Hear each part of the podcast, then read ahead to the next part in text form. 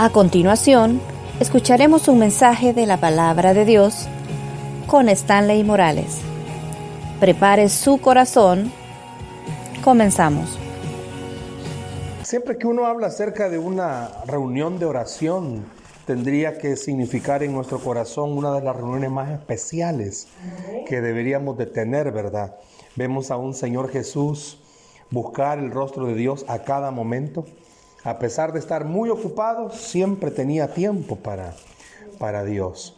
Y él, los teólogos, ¿verdad? Los que saben de esto dicen que en Cristo se ve algo que se llama la unión hipostática.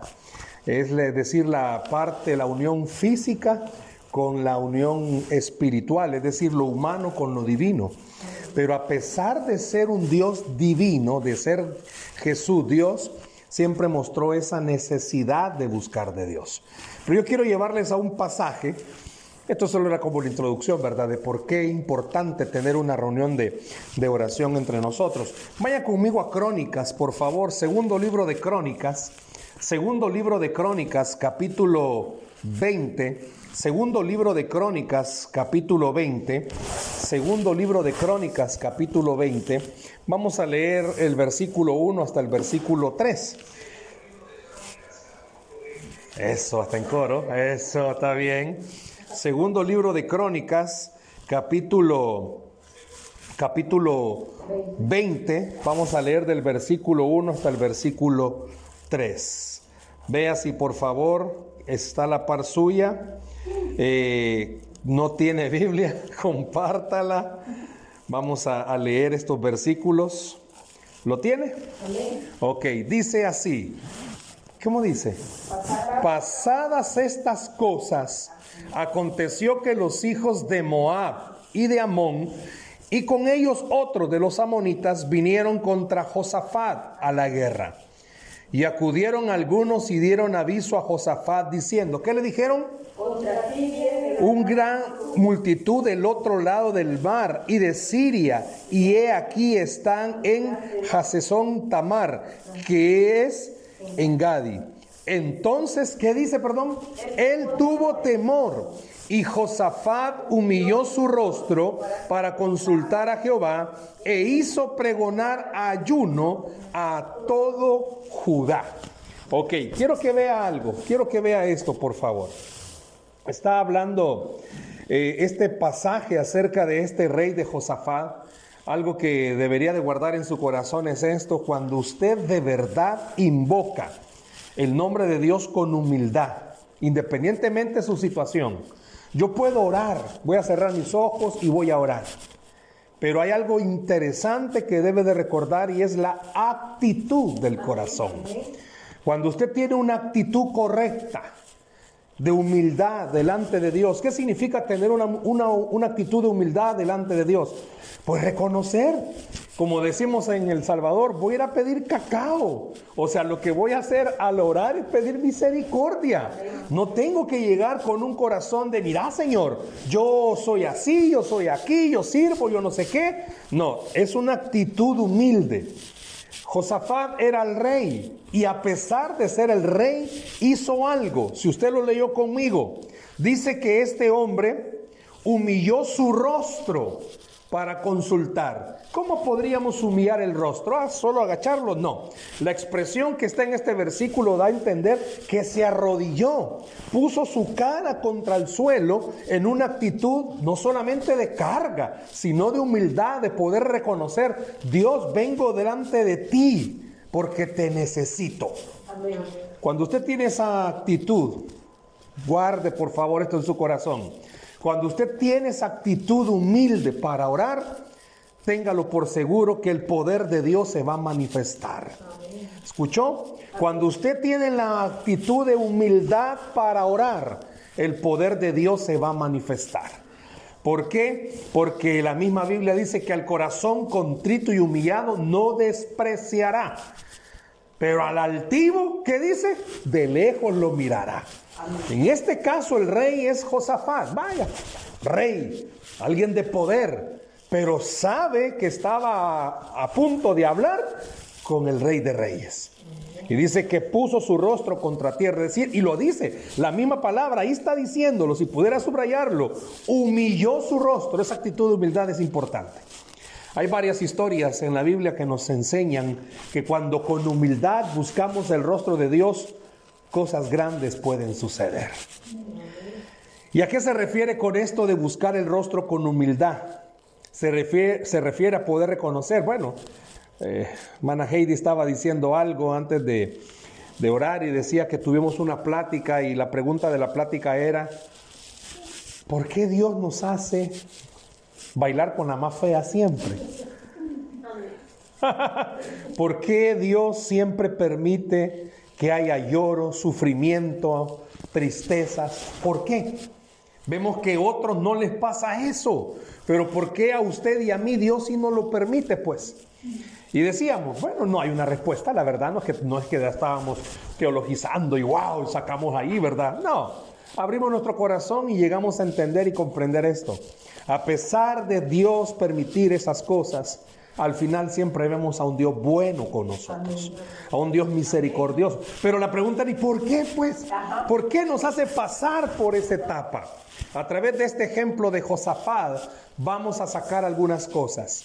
Y lo importante de esta pequeña reflexión es cómo estamos clamando, cómo estamos orando, qué actitud tenemos para orar. Fíjese bien, versículo 2. Si lo puede volver a ver conmigo, por favor. Versículo 2. Dice, y acudieron algunos y dieron aviso a Josafat diciendo, contra ti viene una gran multitud del otro lado del mar y de Siria, y he aquí están en Hasesón Tamar, que es en Gadi. Voy a decirle esto, ahí solo menciona en el versículo 2 que llegaron donde el rey le dijera, ey, ey, ey, aquí pasa algo, viene un gran ejército contra ti. El versículo 1 dice que iban los moabitas, los amonitas, no lo dice aquí esta versión, pero la otra parte eran los menuitas, me, meuitas, perdón, meunitas, meunitas, que estos nombres, meunitas, eran tres, los amonitas, moabitas y meunitas. Se habían unido para ir a pelear en contra de Josafat. ¿Qué hizo? ¿Cuál fue la primera actitud que tuvo Josafat? Yo pudiera preguntarles ahorita, ¿cuál es la primera actitud que usted tiene cuando viene un problema, cuando las cosas no se le sale como usted está esperando? ¿Qué es lo primero que hace?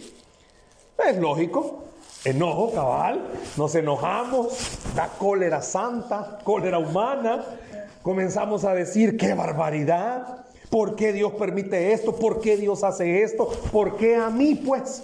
¿Por qué a mí? Yo pudiera preguntarle, vaya hermana Tita, ¿cuántos años sirviéndole al Señor? ¿Y qué es la actitud de ella? Bueno, una sierva de años, que ha visto hijos espirituales, nietos espirituales, bisnietos espirituales. Está joven, va, pero ha visto hasta nietos espirituales. Y la pregunta es, ¿cuál es la actitud que tenemos cuando alguien nos dice que hay un problema. Puedo preguntarle al hermano Frank, ¿cuál es la actitud suya con su esposa? Con hermana Vicky, cuando viene un problema, ¿qué hacen? No sé si están en el carro y les dan una mala noticia y de repente los dos dicen, aleluya, qué bendición el problema que tenemos encima.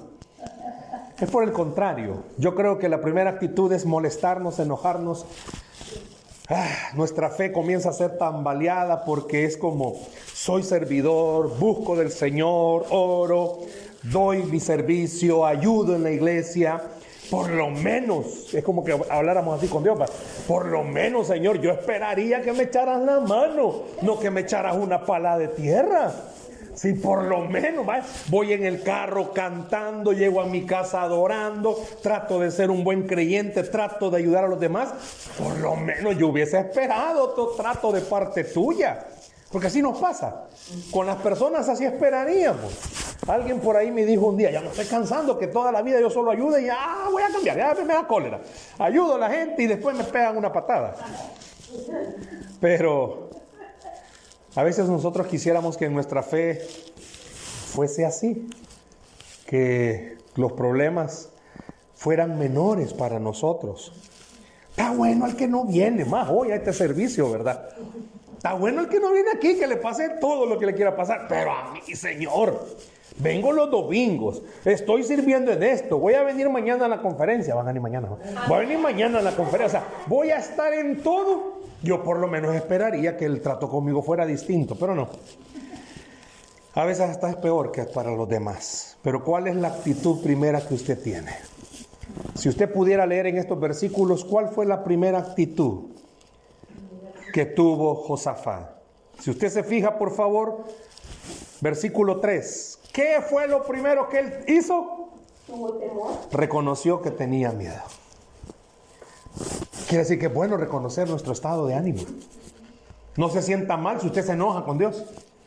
No se sienta mal si usted dice, ¿por qué a mí? En este caso, Josafat tuvo miedo. Yo puedo preguntarle en esta noche. Josafat se iba a enfrentar contra los amonitas, moabitas y meunitas. Un gran ejército, así lo dice, ¿verdad? Viene una gran multitud, no tres, una gran multitud. ¿Puedo preguntarle contra quién está teniendo batallas usted? ¿Contra quiénes? ¿Contra usted mismo? ¿Contra su carácter? ¿En la familia? ¿En el trabajo? ¿Con las finanzas? Y le puedo preguntar, no me conteste, conteste solo para usted mismo. Tiene miedo. Tiene miedo. Oiga la pregunta. Bueno, lo estás transmitiendo, ¿verdad? Y los que están ahí tienen miedo. La pregunta es, ¿tienen miedo? Fíjense bien, a Josafat, humanamente hablando, le dio, ¿qué le dio? Miedo. Así dice, bueno, por lo menos mi Biblia. Entonces él tuvo temor, pero no se quedó ahí. No se quedó enojado, molesto, peleando contra sí mismo, agarró el carro con cólera, se fue, nada, ya no. ¿Qué fue lo segundo inmediatamente que hizo después de reconocer que tuvo miedo? Ahí dice. Y Josafat humilló su rostro para consultar a Jehová e hizo pregonar ayuno a todo Judá. Fíjese bien, si usted se da cuenta, tuvo miedo, pero al mismo tiempo reconoce algo. Yo no puedo con esto, pero Dios sí puede. Voy a preguntarle a Él entonces qué hago. ¿Qué hace usted? ¿Hace cuántos tiene un problema y no ha orado por ese problema? Le pregunto esta noche. ¿Hace cuánto le pasó algo y ni siquiera le ha dicho a Dios, ok, pues enséñame, ¿qué me querés hablar a través de esto? Simplemente ahí lo tiene. Es como que yo, bueno, yo al inicio bajé estos papeles. Es como que esto fuera el problema que me acaba de pasar y simplemente lo que hago es esto. Los pongo acá. Ahí hablamos otro día. No, no, no, no, eso no, no, no, no, no, no, no, no, no quiero hablar de eso. No, dice que Josafat inmediatamente después de reconocer que tuvo temor, su actitud fue buscar el rostro del Señor. Vaya conmigo rapidito al versículo 7, ahí mismo en este pasaje, versículo 7. Dios nuestro, ¿no echaste tú los moradores de esta tierra delante de tu pueblo Israel y la diste a la descendencia de Abraham, tu amigo, para siempre? Dice el contexto de este pasaje. ¿Sabe qué estaba haciendo Josafat? Reconocer algo. Si Dios ya dio la victoria una vez contra grandes ejércitos, ¿por qué no lo puede volver a hacer? Como que yo le preguntara al hermano Frank, lo veo a los ojos y le digo, ¿cuántas veces Dios ya lo ha sacado a usted de líos financieros? Lo va a volver a hacer. Eso es lo que está diciendo Josafat. Viene una gran multitud. Ojo, Josafat no se había enfrentado a una batalla como esta, pero Dios sí. Quizás a usted nunca le ha pasado lo que le está pasando. Pero Dios a otros ya los ha sacado de lo que a usted le está pasando. El Dios que estamos hablando esta noche, usted es primera vez que tiene este problema. Pero para Dios no es nuevo un problema así. Y Dios ya sabe cómo tratar con un problema así. Usted no sabe qué hacer, pero Dios sí sabe qué hacer. Y dice este versículo, da esta enseñanza que Josafat pudo mostrar lo siguiente. ¿De quién depende usted? Josafat dependía de Dios. Josafat no llamó al consejo de, del rey. Josafat no llamó a sus amigos. Josafat no llamó a, ni a sus parientes. ¿Qué hizo Josafat? Buscó al único que podía ayudarlo. Y es al Señor que está en el trono. La pregunta es, ¿y usted lo está haciendo? lo primero que hace es llamar al Señor y reconocer algo. Esto que estoy pasando es difícil, pero el único que me puede sacar de esto es Dios. Él es el único que puede hacerlo. Quiero que vea los versículos 14 y 15, siempre de este mismo pasaje. Dice, y estaba allí Jaasiel, hijo de Zacarías, hijo de Benaía, hijo de Jehiel, hijo de Matanías, levita de los hijos de Asaf, sobre el cual vino el Espíritu de Jehová en medio de la reunión. Y dijo, ¿qué dijo? Oíd, Judá todo, y vosotros moradores de Jerusalén, y tú, rey Josafat, Jehová os dice así. ¿Qué le dijo? No temáis ni os amedrentréis delante de esta multitud tan grande, porque no es vuestra la guerra, sino de Dios. ¿Sabe qué pasó? En el contexto, Josafat viene, se humilla, comienza a orar porque sabe, el único que puede sacarme de esto es Dios. El único que puede hacerlo es Dios. Y Dios no se quedó callado. Dios actuó. Es más, da al ver los versículos primarios que leíamos, Josafat llamó a todo el pueblo, a todo el pueblo, y les dijo, oremos, busquemos el rostro del Señor. ¿Será acaso que Dios le está diciendo a usted, llama a tu familia y ora? Es que es lo único que pueden hacer. Es como que al salir de aquí, al llegar a casa o aquí mismo, hermana Vicky con hermano Frank, vamos a orar juntos. Como que todos oráramos juntos como familia y dijésemos, hey, el único que puede sacarnos de estos es Jehová de los ejércitos. Y Dios no se va a quedar callado. Me encanta cuando dice que este hombrecito, familia de Zacarías, de los levitas, le da palabra a Josafat y le dice, hey, hey, hey, hey, aquí queremos aclarar algo.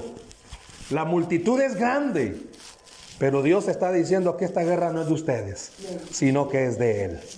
Y si usted viene con una actitud humilde delante del Señor, Dios le está diciendo a usted esta noche, hey, ese no es tu problema, ese es mío.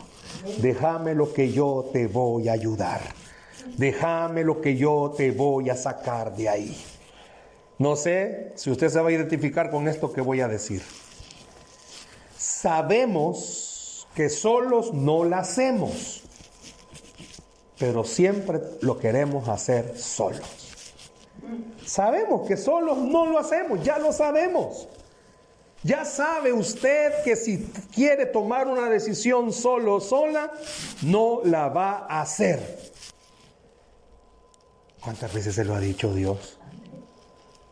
Puedo preguntarle, hermana Heidi, ¿cuántas veces le ha dicho a tus hijos, solitos no pueden?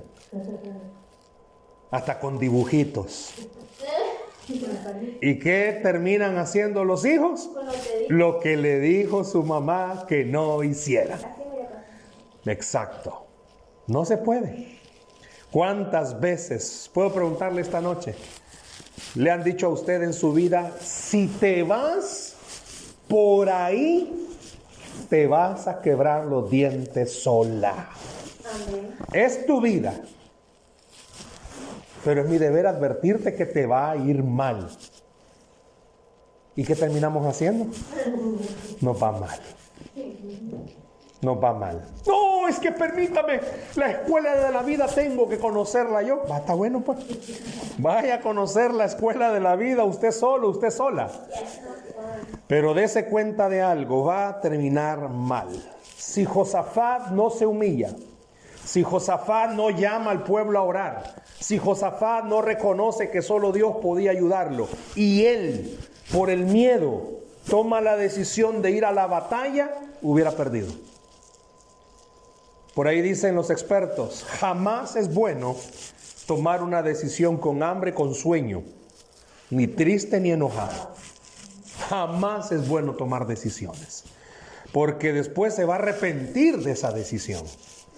Lo más sabio es calmarse. No puedo, pues cálmese. Es que no, la decisión es para hoy. No, tome su tiempo. Josafat tuvo miedo. Él bien hubiera podido haber juntado al ejército a pelear. Bueno, puedo decir que sí juntó al ejército a pelear. Solo que se juntó el ejército a pelear de otra forma. ¿A qué reunió al pueblo? A orar. Porque, y esto es para usted y para mí, nuestros problemas solo se arreglan orando. Solo se arreglan orando. Yo escuché algo ahí, hermana Vicky, que vienen de no sé de dónde, pero se, se tarda lo que tiene que llegar. Pero eso va a llegar más rápido. ¿Cómo? Orando. Con una actitud humilde delante del Señor, reconociendo algo. Él sabe por qué se ha tardado 5, 6, 7, 8 días. Alguien que está aquí viendo también puede decir que se ha tardado su necesidad en ser respondida años. ¿Y por qué? ¿Por qué? Simplemente humíllese delante del Señor y reconozca que esta batalla no es suya, sino que es de Dios. Verso 24 para ir terminando. Quiero que vea esto, por favor. Y luego que vino Judá a la torre del desierto, miraron hacia la multitud, a la gran multitud que venía, ¿verdad? ¿Y qué pasó? Y he aquí yacían ellos en tierra. ¿Cómo? ¿Cómo? Pues ninguno había escapado. Al leer y al seguir leyendo, usted se va a dar cuenta que una de las cosas que el pueblo hizo, bueno, es más, quiero que lo lea, por favor. Verso 21. Y ha habido consejo por el pueblo, puso a algunos, ¿qué hizo? ¿Qué, perdón, ¿qué hizo? Que cantasen. Vamos, vale y Débora, me van a ayudar a cantar. Vaya, van a cantar y alabar, dice. A Jehová, vestidos de ornamentos sagrados. Miren, en vez de ponerle un, un uniforme de guerra, no, de canto los pusieron, miren. En vez de ponerles espadas, escudos, no, dice que los mandaron a vestirse a todos los para que cantaran, mientras salía la gente armada y dijesen, ¿qué decía? Glorificada Jehová, porque su misericordia es para siempre. Y cuando comenzaron a entonar cantos de alabanza, ¿qué dice? ¿Qué dice? Jehová puso contra los hijos de Amón, de Moab y los del monte de Seir las emboscadas de ellos mismos que venían contra Judá y se mataron los unos a los otros. Hay varios pasajes, usted pudiera leerlos después, donde Dios confundió al ejército y entre ellos se mataron. ¿Por qué? Porque el ejército de Josafat no tuvo que sacar ni un arma para pelear. ¿Por qué? Porque ya antes Dios había dicho, no es tu guerra, es de Dios. Y lo mismo le va a pasar a usted. Usted prepárese, Usted ore y esté listo, pero tiene que recordar algo, esta guerra no es suya, ese problema no es suyo. Si usted está orando humildemente, entonces ese problema ya es del Señor. Es que ¿cómo voy a hacer? Ese ya no es problema suyo. Deje que Dios le saque adelante a usted. Deje que Dios pelee por usted. Y termino con lo que comencé. ¿Qué actitud tiene usted para orar? Cuando le dan una mala noticia o aparece un problema, ¿qué actitud tiene para orar? Más de alguna ocasión quizás usted ha escuchado esto, si es que lo ha escuchado, si no va a ser primera vez. Estábamos atravesando hace unos meses una situación con, mi familia. Eh, en El Salvador estaba la época de las lluvias. Nos habían invitado a una actividad eh, con mi familia, fuimos a ese lugar y dejamos el carro parqueado así, o sea, en plano, ¿verdad? Pero se vino un tormentón que hasta sapos y culebras cayeron. Cuando llego al carro, porque ya nos íbamos, estaba medio pringando, entonces le dije a mi esposa y a mis hijos, espérenme, voy a ir a traer el carro. Arranqué el carro y para donde estaban era una pequeña subidita. Y ya cuando comencé la subidita voy sintiendo que mi carro se convirtió en una canoa. Había literal lleno de agua el carro. Y comienzo a ver todas las ventanas y todas estaban cerradas. Y a más avanzaba, más caía el agua. Dios mío, aquí qué pasó. Dije, encendí la lámpara del teléfono y voy viendo el gran charco. Yo dije, tal vez a Nemo andaba buscando yo. Un gran charco. Bueno, para hacer corto esto, se me le pasaba el agua al carro. Dios mío, ¿y este volado qué es para saber qué es? Yo no sé si le pasa, para mí sí. Cuando el carro comienza a hacer ruido, mi corazón se tambalea, porque un ruido de carro es como Cinco familias unidas, cabal. Un ruido del carro hace el sonido del pisto. Ay, Dios mío, ¿qué será? Parabrisas, no sé qué. La cosa es que el agua se le pasaba a mi carro. Al carro se le pasaba el agua. Bueno, llegamos a la casa con mi hija. Comenzamos con paños a mojarlo para sacar el agua, porque literal era charco el que había. Bueno, al día siguiente eh, ya era domingo, el lunes al trabajo y ver cómo hacer. Y se viene el tormentón, porque era, ay Dios. En el trabajo, ahí estaba el carro estacionado. Cuando llegamos con la niña al mediodía, cuando salió del colegio, inundado el carro. Dios mío, ¿y qué hacemos? Bueno, la cosa que le hablo al mecánico que siempre suele vernos y no podía. Híjole, y este volado como es y la mente va. Íbamos para la casa ese domingo me había tocado predicar antes de ver la mojazomba. Y más o menos recuerdo que hablaba de la fe el mensaje. Ese, ese lunes que ya íbamos para la casa, tormentón, el agua se iba metiendo, pero tormentón. Por ir platicando con mi esposa que qué íbamos a hacer y todo, y de repente se pone el semáforo en, en rojo, freno, calles lisas, y no una moto se va a topar atrás. ¡Pum! Y en El Salvador, yo no sé aquí va, pero pegó la moto y se fue. Ay, Señor, me bajo a ver y ahí estaba yo, preocupado por lo del carro y ahora con lo de la moto. Me meto, no le puedo decir que cuando me pasó lo del agua y lo de la moto, comencé, Señor, gracias, Padre. Qué escuela más linda que le vas a dar a tu siervo. No, sería hipócrita decirle que me puse así me estaba contrariado, triste. Y de repente como que mi esposa me movió la mano y me dice, ¿qué te pasa? Ay, Gordy, ¿qué vamos a hacer? Ahorita tenés que poner en práctica todo lo que has estado predicando. No crea que en ese momento yo dije, sí, Señor Padre, gracias. Eso, gracias por usar esta sierva. No, le mentiría. Tampoco que pero sí es como en mi mente es, es cierto. Que era un momento de Dios para que eso pasara. ¿Sabe que a veces Dios hace eso? Andamos tan afanados que nos hace que nos pasen golpes como para decirnos, bueno, bueno, bueno, vos hablas de fe, ahorita aplica la fe. Ahorita aplica la fe. Josafat había oído que Dios era poderoso para librar al pueblo. ¿Y qué hizo? recordó a todos. Nuestro Dios ya ha hecho milagros en el pasado, lo puede volver a hacer. Y esta noche a través de esta enseñanza Dios quiere recordarle a usted, ya te he sacado. Con preocuparte, afanarte, no dormir, te vas a estresar, te vas a enfermar. Haga lo que Josafat hizo, humille su rostro delante de Dios y reconozca algo. A esta situación como dicen por ahí, Jesucristo es la solución.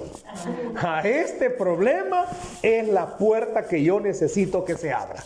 A esto que me está pasando, el único que me puede sacar es Dios, es el Señor. ¿Qué hizo el pueblo? Adoraron, oraron, buscaron su rostro. Y aquí hay una palabrita, ayunaron. El ayuno más que aguantar hambre es un sacrificio, ¿verdad? De poder reconocer y decirle, Señor, tú eres la porción, la única porción que me puede alimentar. Le pregunto, ¿qué actitud tiene usted para orar? ¿Con humildad? Si vos querés, Señor. O aquí viene tu hijo, el que te predica, el que te sirve, el que te ofrenda o viene delante de Dios a decirle, si es tu voluntad, Padre. ¿Cómo fue que oró Jesús? Si es tu voluntad, pasa de mí esta copa. La humildad es la mejor arma que usted puede tener para reconocer que el poder de Dios se va a mover. Y hoy es un buen día para que usted pueda creer eso. ¿Cuál es su actitud para orar? Yo quisiera que oráramos para suplicarle al Señor por nuestras necesidades. Y ojo, en este versículo que leíamos, allá por el 24, se subieron a la atalaya, a esa torre, y comenzaron a ver que todos sus enemigos ya no estaban. Qué lindo va a ser el momento en el que usted con actitud de humildad pueda reconocer. Dios le va a dar a usted la bendición de ver que sus problemas ya no están. ¿Cuántos dicen amén a eso? Sus problemas ya no van a estar. ¿Por qué? ¿Porque usted es un gran creyente? No, porque tiene un Dios todopoderoso. ¿Por qué no cierra sus ojos, por favor, ahí donde está?